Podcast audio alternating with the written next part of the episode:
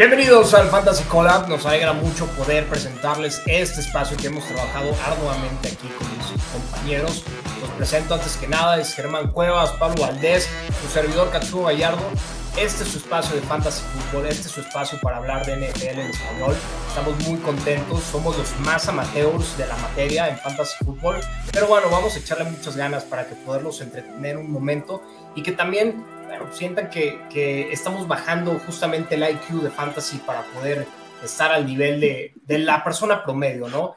Eh, Germán Cuevas, Pablo Valdés, eh, las personas que me van a estar acompañando, los, los compañeros más amateurs de todo, en este estudio, nuestro estudio millonario, obviamente, en el que nuestro presupuesto en realidad se fue con, con esa animación tan hermosa que vieron. Pero bueno, Germán, ¿qué te parece eh, este tu espacio del Fantasy Football? Me, me, me contagias tu, tu entusiasmo. Eh, no, estoy muy emocionado, me da mucho gusto estar aquí, me da mucho gusto compartir este espacio con ustedes y empezar a generar y a crecer esta comunidad de fantasy en español. Eh, nos encanta, efectivamente, como dice Katsuo, somos amateurs, pero nos encanta y nos apasiona, ¿no? El, tanto la NFL como el fantasy. Esperemos que la pasen bien con nosotros, que disfruten hablar de NFL y de fantasy con nosotros y esperemos estar aquí. Vamos a ñoñar a máxima, muy, muy felices con fantasy. Pablo Valdés. ¿O no, Pablito? Bienvenido el Roble Valdés, el Pablo Valdés. Muchas Conózcalo gracias. como el Roble Valdés. Muchas gracias, el Roble, Pablo. Este, no sé por qué la gente tiende a decirme Pablito, también válido.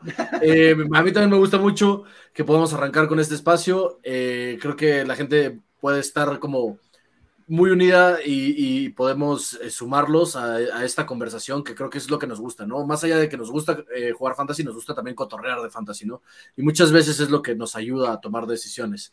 Eh, también no se olviden redes sociales, vamos a estar por ahí en todos lados.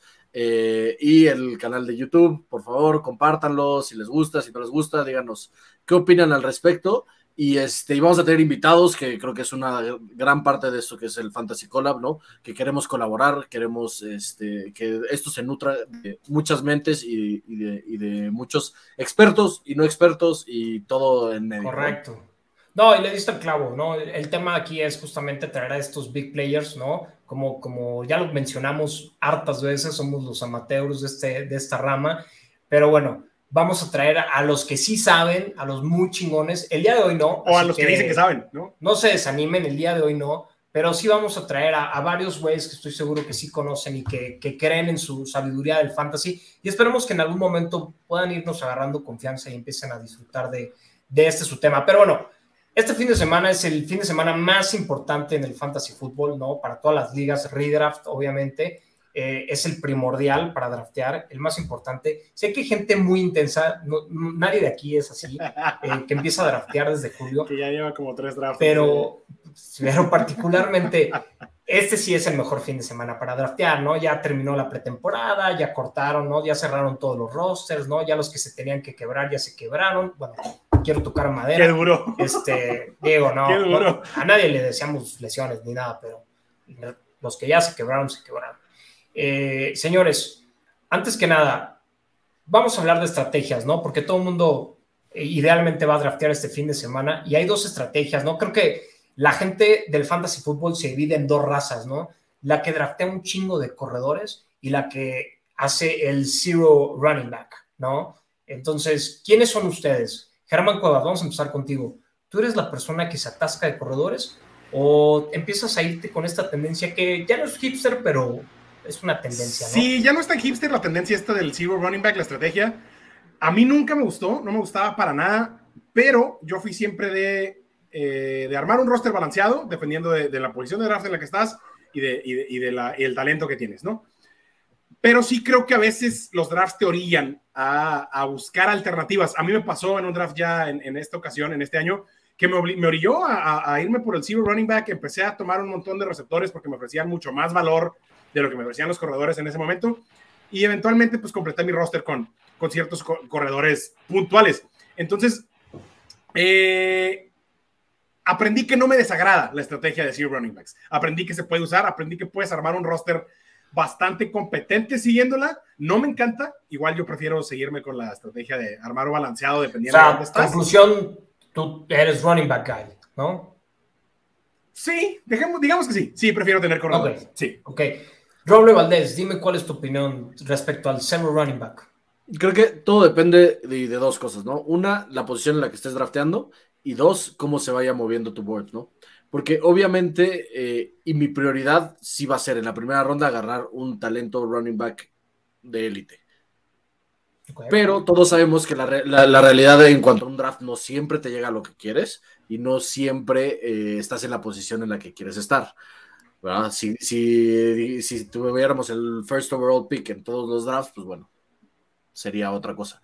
Entonces, a mí lo que me gusta es eso, asegurar mi posición de running back con uno de élite y luego edificar con base en eso, ¿no? Ya tengo, ya tengo eh, conclusión, running back sí es una prioridad pero, ¿no? Sí, pero eh, también entiendo muchas veces que si estás drafteando desde un back five a lo mejor o back four o una posición más atrasada en, en, el draft, hay ciertos, hay ciertos wide receivers, ciertos tight ends, ya lo, ya lo platicarás, creo que tú, Katsuo, eh, que son demasiado buenos para, para, no tomarlos y ir construyendo el roster a partir de eso, ¿no? Y dependiendo ahí también cómo se vaya moviendo siempre tu board, ¿no? Porque puedes arrancar tú con un wide receiver run y si se siguen y se siguen y se siguen, a lo mejor al, la segunda ronda te puede llegar un muy buen talento y entonces vas balanceando tu roster, ¿no? Lo que decía Germán. Claro, para mí básicamente, y, y lo dijiste perfecto Pablo, ¿no? También por ahí lo mencionaba Germán, creo que el lugar donde drafteas es crucial, ¿no? Eh, probablemente si estás dentro de los primeros tres picks vas a tener a ese running back elite que mencionas.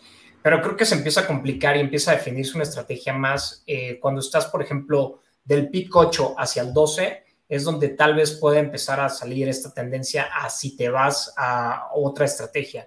Esto es lo que me ha pasado a mí en todos estos drafts. Estoy seguro que he hecho entre mock drafts y drafts oficiales de ligas, debo llevar más de, de 300 drafts eh, en esta pretemporada y las posiciones, en, por ejemplo, digamos un 9, un 10, ¿no? Estoy buscando a dos corredores particularmente. Me gusta mucho Najee Harris y me gusta mucho de Andre Swift. Si logro conseguir a uno de ellos dos, ese va a ser mi primer pick. Más o menos entre esas rondas, no tal vez entre la 8 y la 12. Eh, me siento cómodo agarrando a cualquiera de esos dos running backs, ¿no? Eh, si ya no está ninguno de esos disponible, entonces sí, o si ya lo que sigue es, por ejemplo, un Aaron Jones, entonces ahí es cuando ya empiezo a pensar en hacer un zero running back, ¿no? Y probablemente mi estrategia se empiece a cambiar de esa primera ronda, tener alguien como Travis Kelsey, ¿no? Que es este talento único en esa posición de tight ¿no? Que probablemente vamos a tener tres tight ends este, elite, ¿no? Este año. Eh, y después probablemente si no están estos talentos que ya mencioné, me voy a ir con un receptor elite como puede ser CD Lamp o Davante Adams en el regreso, ¿no? En la segunda vuelta, en el, en el second round. Esa es como mi estrategia muy particular. La conclusión es, sí traten de agarrar corredor a menos que realmente el draft los orille a una posición en la que no se puede.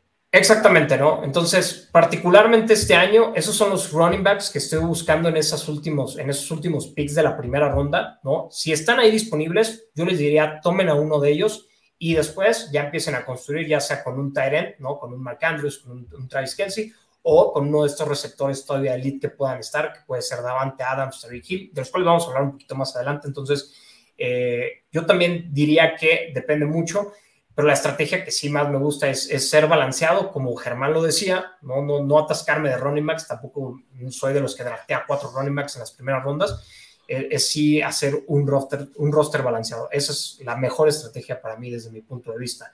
Pero bueno, hablando de, de, este fin de semana y que se vienen los drafts, hay muchísimo hype con algunas posiciones y algunos novatos, ¿no? Y creo que debemos estar de acuerdo que eh, Damien Pierce es el principal.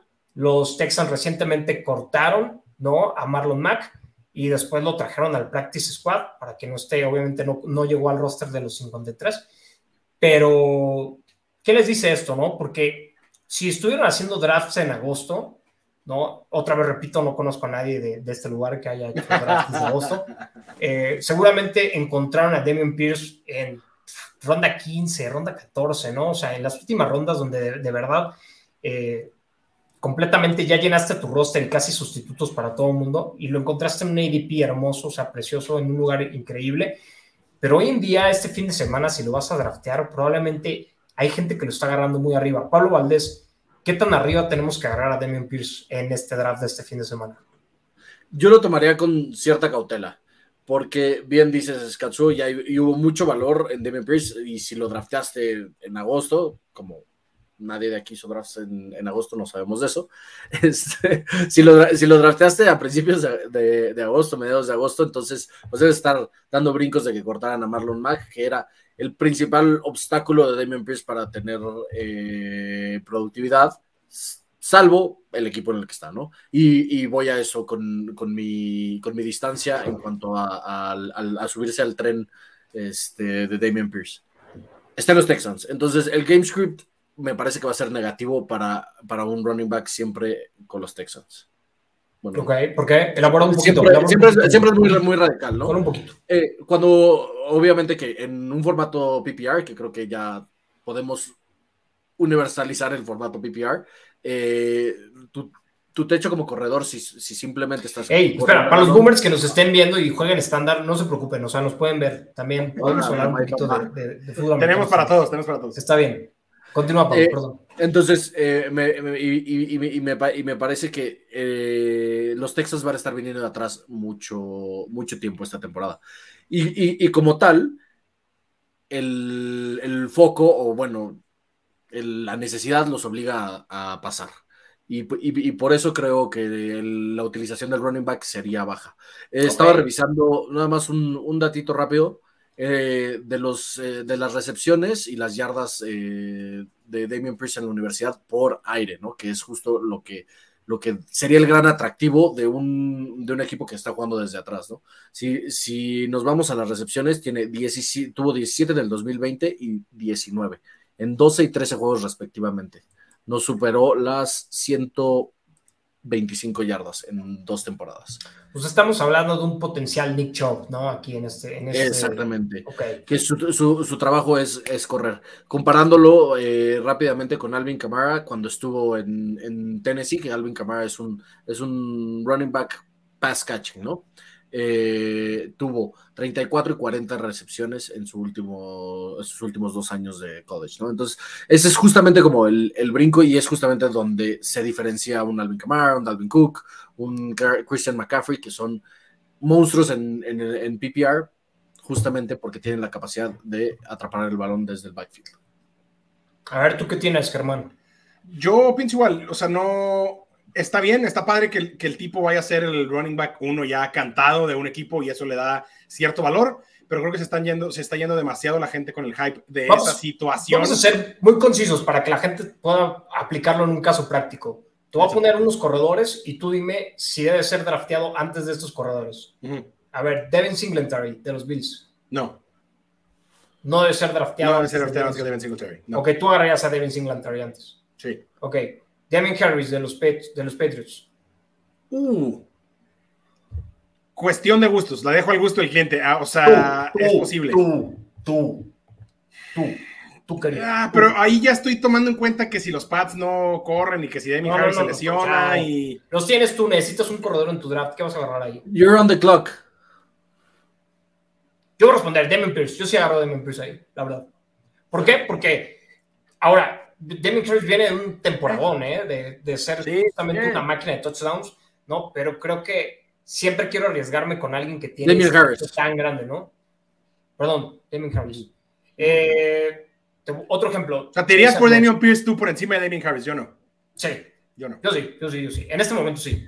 Yo creo que por primera vez en mucho tiempo los Pats nos dieron como un poco de más información sobre sí, claridad en su... un running back uno.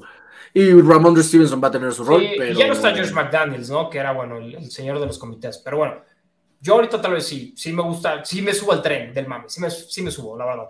Pero bueno, eh, contra Chase Edmonds con los Dolphins. No. No, Chase Edmonds antes. Ah, Chase antes que Pierce. Me parece justo, ¿no? O sea, me parece justo, ¿no? Porque sabemos que son esos, esos corredores que van a ser titulares en sus respectivos equipos. Me preocupa, Harris, por ejemplo, el tema de Ramón de Stevenson, porque es muchísimo el hype de la pretemporada, ¿no? Con él y de que va a tener un rol más grande, etcétera, ¿no? Y cuando lo vimos en temporada regular el año pasado, los partidos que no estuvo Harris, pues bueno, se vio eh, imponente el señor, ¿no? Entonces, eh, ya para cerrar con este tema, a mí me gusta Damien Pierce, pero sí también seteando expectativas, ¿no? Con esos corredores particularmente que dije, sí los tomaría por encima, pero por ejemplo, hay jugadores con, con ADP similares, ¿no?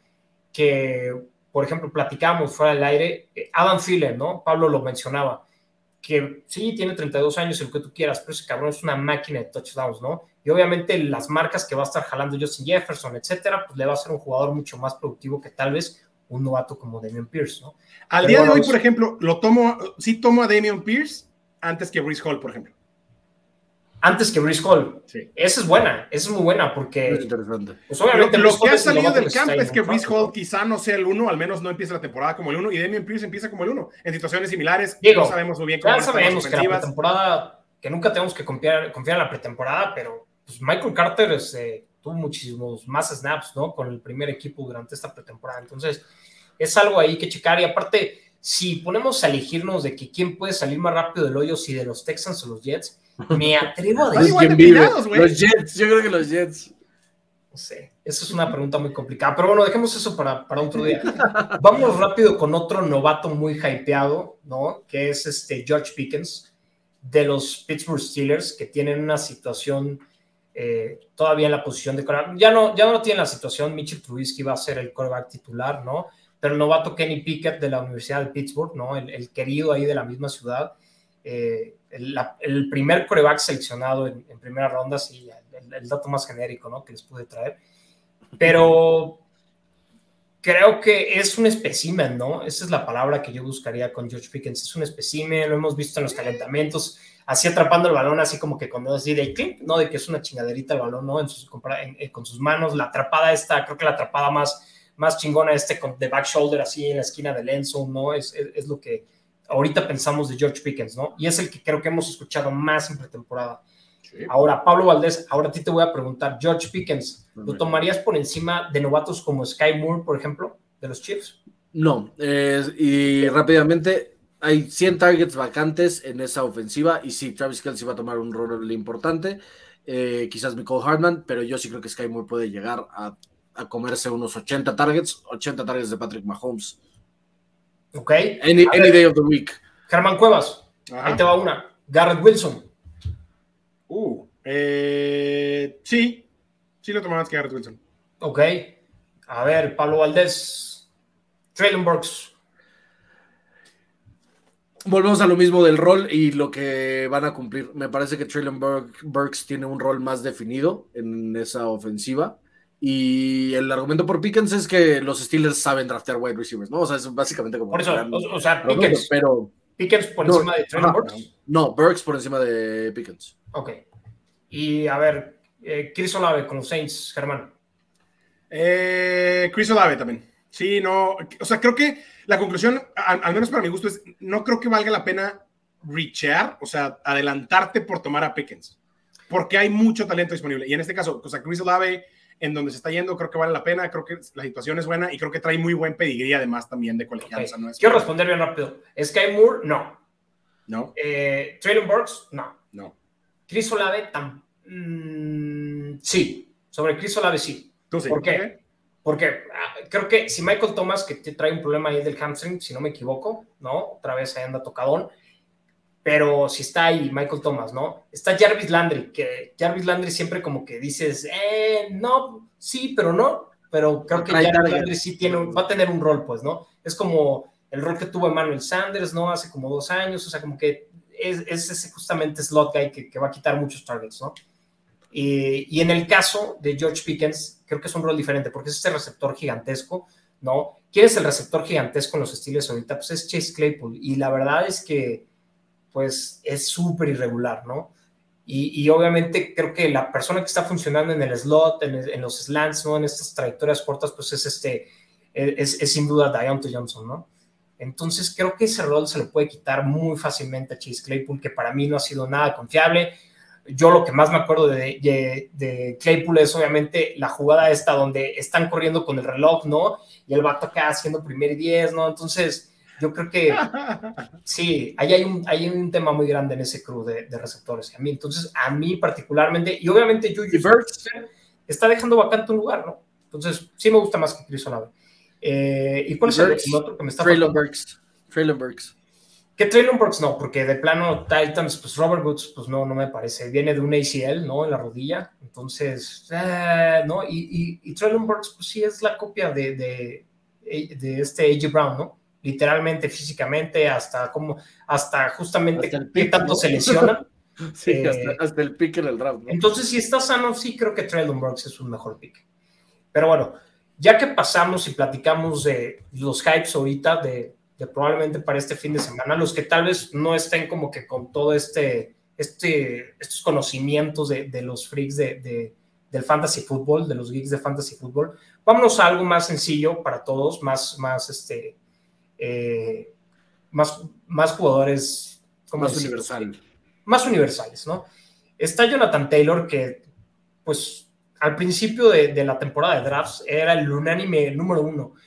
Pero yo creo que también los analistas de fantasy pues se tienen que empezar a poner muy, muy, este, muy sexys, ¿no? Con sus picks y todo, y hay muchos que veo que se están parando. Buscando hot takes, ¿no? Se están parando sus, sus, sus, pompitas con, con, Christian McCaffrey. ¿Ustedes qué opinan de eso? Christian McCaffrey debe ser por tercer año el corredor número uno drafteado. Germán, ahí te estoy viendo poniendo una.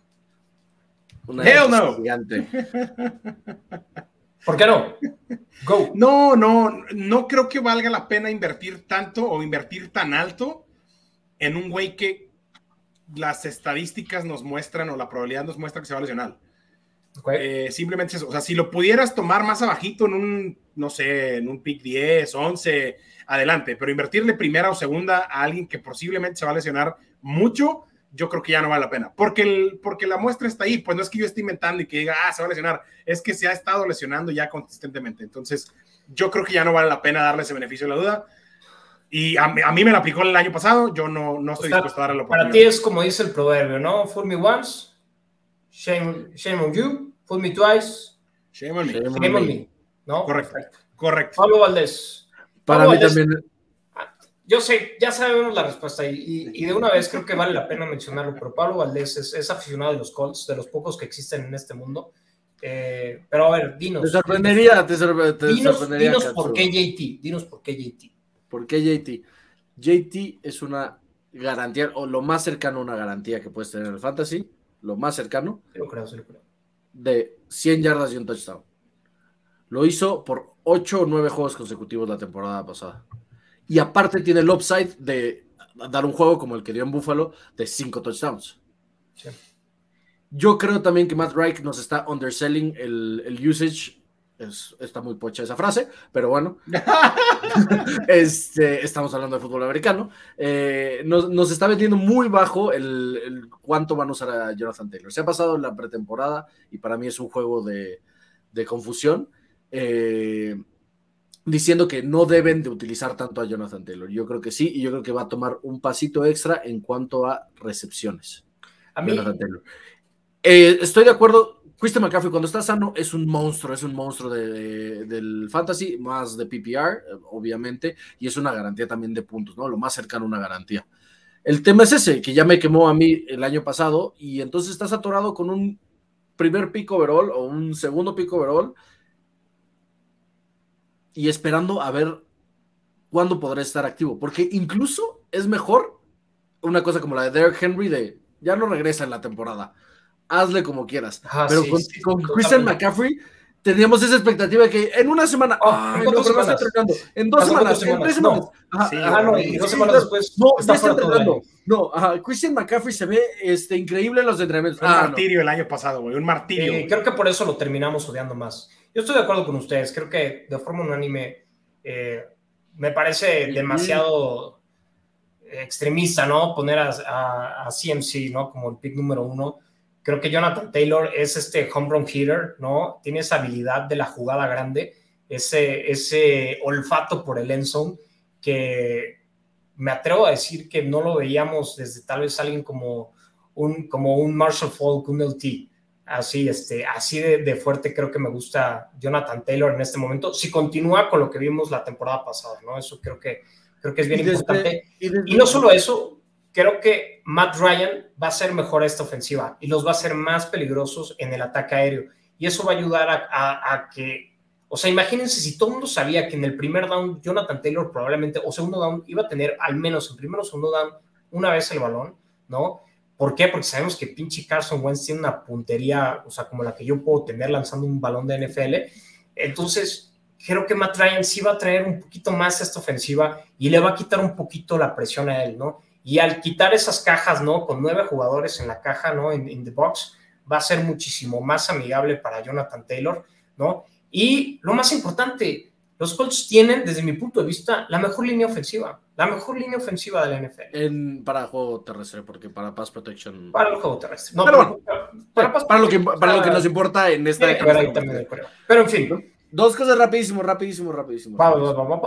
Hay, hay una cita de Frank Reich después del juego de los Bills, justamente, que dice que eh, como a mitad del primer cuarto o a mitad del segundo cuarto, él le dijo a sus coaches, dijo, no voy a llamar un solo pase en primero o segundo down hasta que me demuestren que pueden parar la carrera. Y creo que va un poco a tu tema, Katz. Si te están dando este, boxes eh, ligeros, preocupándose a lo mejor por, las, el, por el juego aéreo, ahí tiene, tiene la posibilidad Jonathan Taylor de hacer mucho, mucho daño.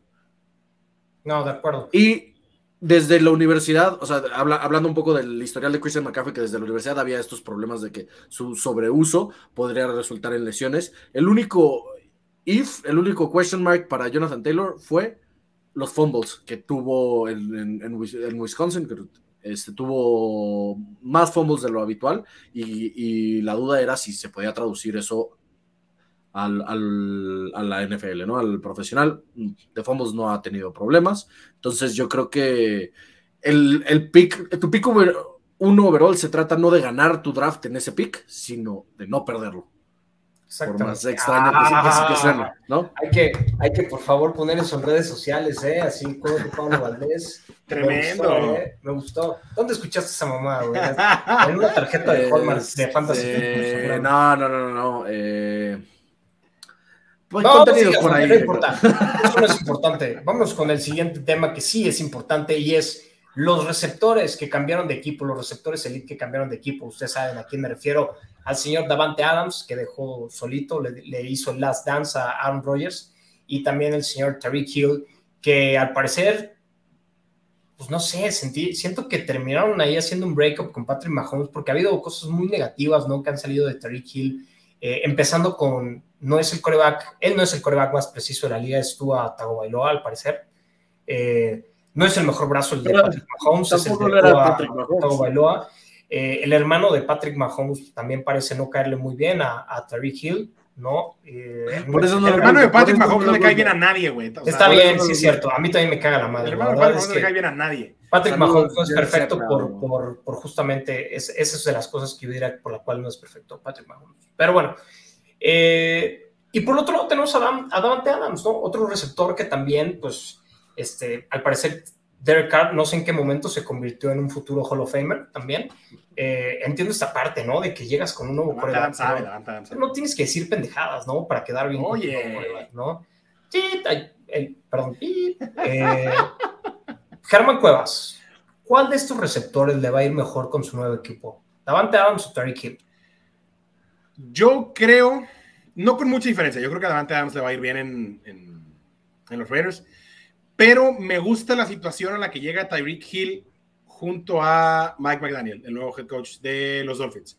Creo que Mike McDaniel va a encontrar la manera de explotar a Tyreek Hill de un montón de formas diferentes, como lo hacía antes con Divo Samuel, entendiendo que no es quizá el mismo tipo de cuerpo, ni, ni, mucho menos, pero es un tipo que encuentra la forma de poner a su mejor jugador en la mejor posición para trascender. Creo que se va a hacer Tariq Hill en los Dolphins. Creo que vamos a ver muchos sweeps, muchos pases cortos que terminan en yardas largas. Eh, entonces me gusta la situación en la que llega Tariq Hill, me gusta esa combinación, porque además está Jalen Waddle también, que no, o sea, no es como que llega Tariq Hill a ser el único centro de atención en los Dolphins, está Jalen Waddle también, que, va, que, que, que, requiere atención. Entonces creo que esa situación en la que va a estar Tariq Hill le va a permitir tener una temporada muy, muy fuerte por encima de Davante Adams, creo yo. El Roble Valdés, dinos, ¿con quién te vas?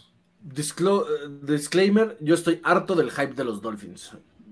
Ya me tiene hasta la madre. Este, qué horror. Pero bueno, independientemente de eso, yo me voy con Davante Adams. Yo me voy con Davante Adams. ¿Por qué? Porque al final de cuentas, Derek Carr será lo que querramos que sea, un futuro Hall of Famer o no.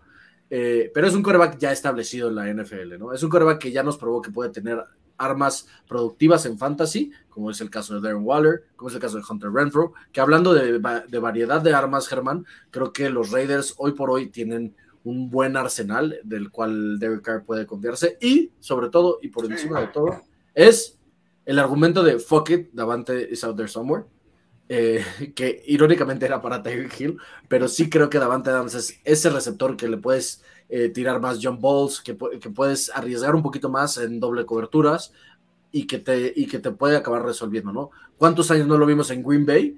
Eh, siendo la única arma realmente de, de esa ofensiva y, y, nada más, digo, obviamente hay, hay tamaños en, en, en, la posición de coreback, pero yo sí creo que puede ser muy productivo con Derek Carr y en los Raiders y también no dejemos de lado la conexión de college, que pues de algo servirá, son, ¿no? Son amiguitos. A ver, son amiguitos de eh, atrás exacto, tiempo. ¿no? Creo que la química es una cosa, ¿no? Digo, después de cuántos años, eso también es bien importante, pero Davante Adams solamente Sí. ha mejorado. Y Davante Adams es el mejor route runner de route runner, ¿eh? El mejor runner, El mejor corredor de rutas. Saludos a, Costa Rica, pura vida. Espérame, y, y eso es bien importante lo que mencionabas, ¿no? El que esté un, un Darren Waller, ¿no? Jalando coberturas, porque yo no creo que digan, ah, ya, Darren Waller no, no es este playmaker, ¿no? Que es, porque es un monstruo, pues, ¿no? Para el Enson, para ganar balones, para ganar dobles coberturas, ¿no? Y luego Hunter Renfro es este, este Julian Edelman, ¿no? Es este güey scrappy, ¿no? Es este, el Wes Welker, ¿no? De, Siempre de- está de- desmarcado. Cole. Beasley. el Cole Beasley de Josh Allen, ¿no? Entonces, creo que ese es el, este Derek Carr. Y Josh McDaniel sabe, ¿no? De ese rol. Entonces, aguas con Hunter Renfro porque es, es ese güey underrated, ¿no? En todos los drafts. También es, creo que vale la pena tomarlo porque es, si se fijan, Josh McDaniels y, y todos estos Wes Welkers y Julian Edelman, pues no son casualidad que hayan estado con él. Eh, lo único que me preocupa de los Raiders y por lo cual no voy a elegir a Davante Adams es la línea ofensiva de los Raiders. La línea ofensiva de los Raiders es una basura, ¿no? Eh, y Derek Carr es también súper irregular, ¿no? Y, yo- y- y yo no estoy diciendo que tú que, que No ha sido tan irregular los últimos años. es, es mejor, pero creo que Tua todavía tiene este, un techo, pues, ¿no? Derek Carr ya no tiene ese techo. Y me gusta lo que decía Germán. Eh, Mike McDaniels me encanta, ¿no? Me encanta la creatividad con la cual lo vimos con los 49ers y creo que es algo que va a poder insertar en los Dolphins y sobre todo con jugadores como Waddle y Terry Hill. Y sobre todo, y esta frase me encanta de la NFL y del fútbol americano, speed kills. La velocidad mata. Eh, y Terry Hill es el ser humano, es el ser humano todavía más rápido de la NFL desde mi perspectiva. Para mí no hay ahorita todavía alguien más rápido que Terry Hill y eso definitivamente puede ser disruptivo para todos. Y lo acabamos de ver en el juego de divisional entre los Chiefs y, y, y los Bills, ¿no? Terry Hill cambió por completo ese juego. Eh, se debió haber tirado en la yarda 1 cuando, cuando anotó ese touchdown, ¿no? Para que no darle oportunidad a los Bills de, de que pudieran hacer eso, que claramente lo iban a hacer. Pero bueno, ese es otro tema. Eh, Terry Hill me encanta. Es, es, este jugador que lo vamos a ver solamente en una. Eh, es, es, once in a generation, o sea, entonces sí me, me, me encanta Terry Hill. Sí, no, sí, aunque, aunque te, te, burles. A mí me creo que va a seguir haciendo cosas grandes con Tua y se subestima no solamente la velocidad de él, es el, entender justamente las zonas suaves de las coberturas, el entender justamente los ajustes en todas estas rutas que puedan cambiar. Entonces, si Tua se puede acoplar, ¿no? A buscarlo y encontrarlo, créeme que Tua va a empezar a ser más productivo y tal vez podamos empezarlo a ver con pases de más de 25 yardas. Tal vez. un dardito a tú ahí para, un dardito a tú ahí para cerrar. Yo creo que Terry, Terry, Hill va a terminar corriendo más en el backfield eh, antes, antes del snap. Que... Es que eso es o sea, sea, show, creo que va a pasar, ¿no? Unas jet sweeps o algo así de forma creativa, pero no tanto porque pues, este güey no tiene el frame que tenía Dibu Samuel, ¿no? O sea, entonces sí, sí lo va a ocupar de, de formas diferentes, creativas, eso sí, creativas, pero diferentes a lo que hacía con Dibu Samuel. Hablando de estos dos jugadores, obviamente se va Davante Adams de los Packers, se va Tariq Hill de los Chiefs y queda este lugar vacante en esos equipos. Y hay dos jugadores que en papel en este momento en la pretemporada son el receptor uno de sus respectivos equipos. Estoy hablando de Juju Smith-Schuster, ¿no? el ex Steeler, el favorito de TikTok, eh, digo favorito no de nosotros definitivamente, Y Allen Lazard, eh, este receptor de, si no me equivoco, debe ser su quinto año en la NFL, ¿no? Eh, entre tercero, cuarto, quinto año, ¿no? Así de como under the radar ha pasado Allen Lazard, ¿no? Uno de esos, por ahí anda, güey. Uno de esos. Eh, ¿Quién de ustedes creen que sí realmente se puede afianzar como el receptor número uno? Voy a empezar contigo, Roble Valdés. A mí, dame a Allen Lazard. Eh, creo que independientemente de nuestro odio por los videos de TikTok de Juju Smith Schuster, este, sí creo, y, y, vamos a hacer la comparación, ¿no? Te voy a decir, Randall Cobb, Sammy Watkins, Romeo Dobbs y Christian Watson. Contra Travis Kelsey, Michael Hartman, Sky Moore y Marcus Y Marcus Gracias. Eh, creo que viéndolo lo más objetivamente posible, eh, tiene mucha más competencia Yuyu por, por, los targets y por las recepciones que lo que tiene Allen Lazard. Allen Lazard tiene un clear path y Aaron Rodgers creo que ya también salió a respaldar como ese, ese hecho y eso creo que es medianamente importante. dijo, yo también tengo un, Future Hall of Famer en, en Allen Lazard, respondiendo quién sabe a quién. Quién sabe, ¿no? Este, casi, Aaron Rodgers casi no es Perry, ¿no? y me encanta Perry Aaron Rodgers. Pero bueno, eso, es otra cosa. Eh, yo, yo sí creo que Allen Lazard tiene ese rol de número uno carved out para él y sí creo que puede llegar a hacerlo. De ahí a que sea un monstruo como Davante Adams o, que, o que se consolide como un wide receiver élite para el próximo año, tengo, tengo ciertas reservas, pero sí creo que la competencia es mucho más suave en el caso de los Packers. Germán Cuevas. Mira, si tengo que escoger a uno forzosamente, me gustan los argumentos que da Pablo y sí me iría a poner al azar. Habiendo dicho esto, me parece un argumento, o bueno, una discusión nula, porque no creo para nada en ninguno de los dos. Ni creo que valga la pena ninguno de los dos, ni creo que vaya a tener ningún valor ninguno de los dos. Y, creo que el dato más importante que se me, se me olvidó, el ADP de ambos. Sí. ¿Lo tienes por ahí, Katz? No, pero. Tirando la bola curva, Katsuo. Oh, no. No, pero, a este, ver. Perdón, si la pregunta es: ¿quién se va a quedar con el, el, puesto principal, digamos, en el cuerpo de receptores de uno de los dos equipos? Y tengo que escoger a uno, al Lazar. Pero mi, mi, creencia es que ninguno de los dos va a terminar siendo verdaderamente relevante en términos de fantasy al terminar el año. Va a ser alguien más en esos equipos. No sé quién pero no, o sea, yo no le creo a ninguno de los dos. No, me ha enseñado nada en la sala como para creer que va a ser relevante. Y Yuyu siento que ya, o sea, X, no le presta tanta importancia a su carrera en la NFL. No, no, no. A ver, ambos, ambos. Yo voy completamente en contra de Germán Cuevas en este momento, pero completamente en contra. A ver, me caga Yuyu y sus pitch TikToks de mierda, ¿no? Eh, voy a defender a los dos. Primero a Yuyu. Yuyu, eh, principalmente.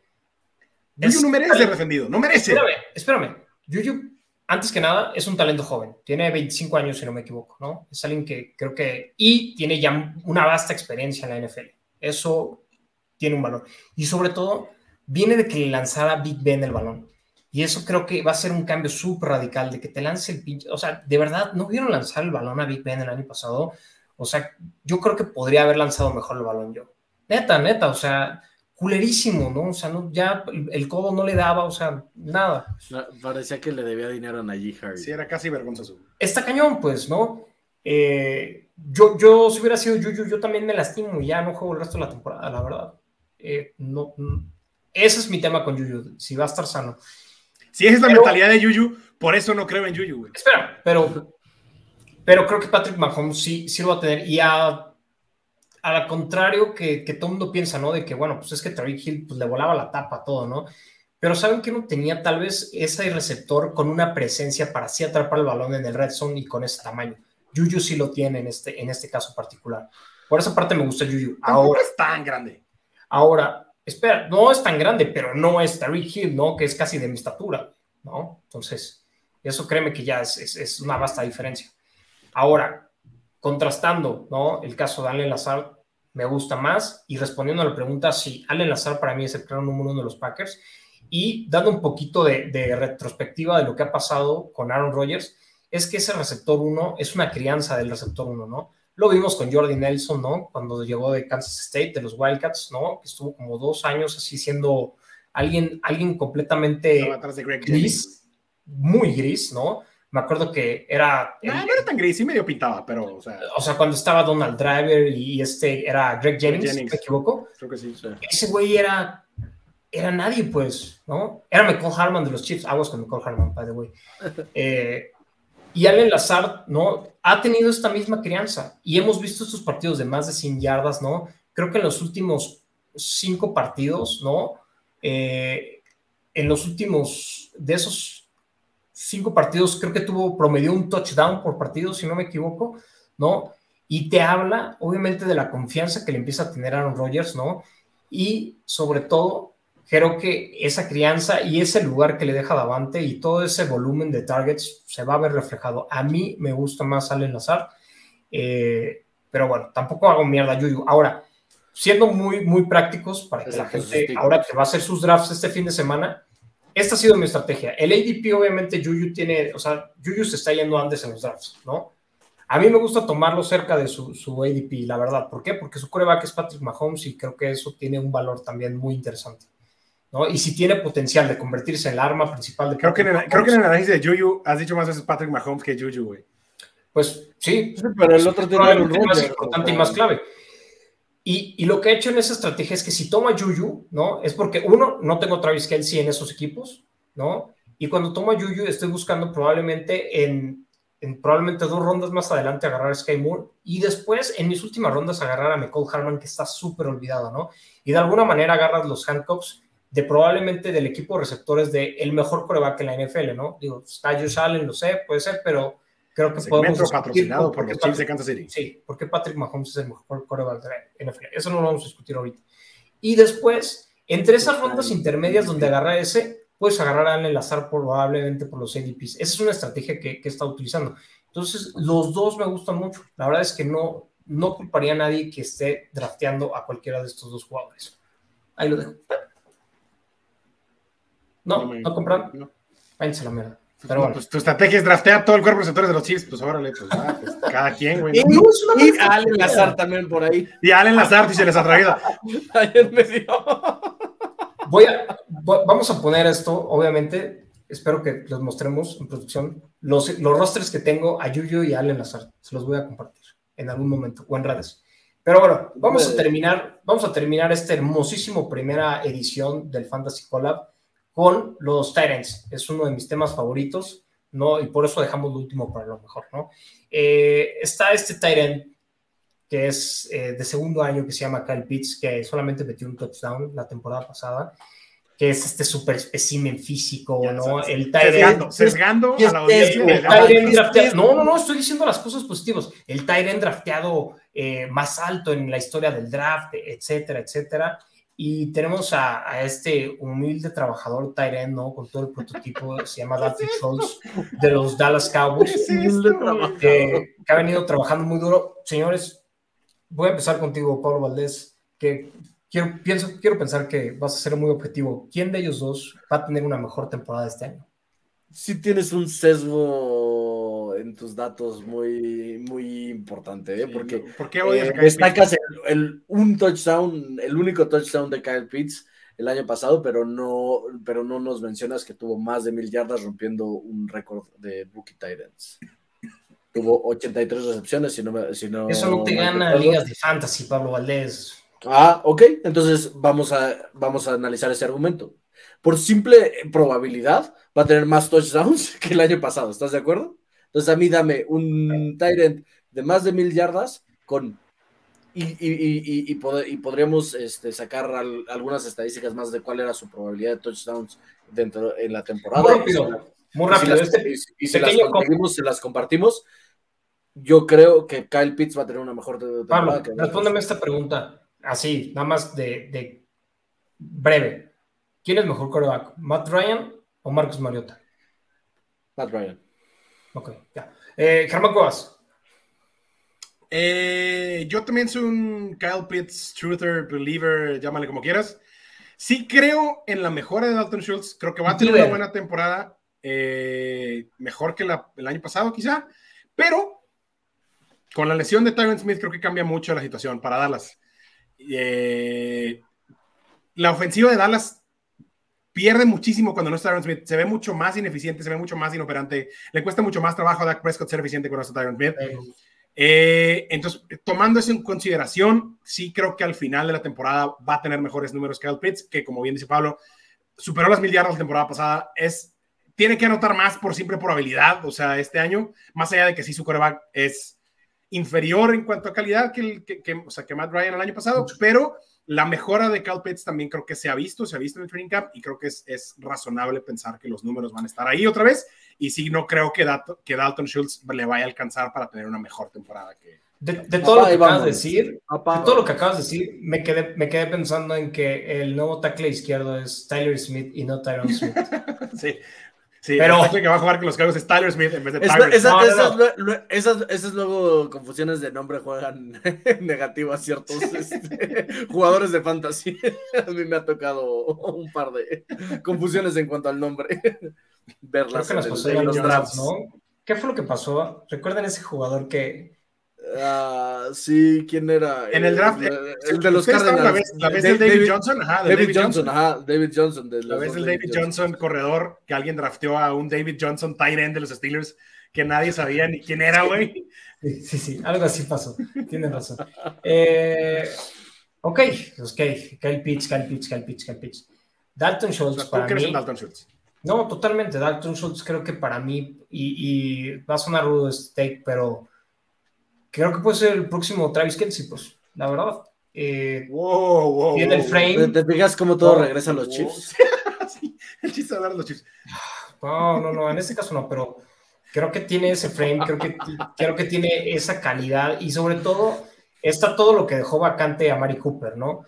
Y ese volumen, ¿no? De, estaba promediando aproximadamente entre 6, 7, 7 blancos, 7 targets por partido en algún momento estuvo, empezó a ser en las últimas semanas muchísimo más productivo que CD Lamb.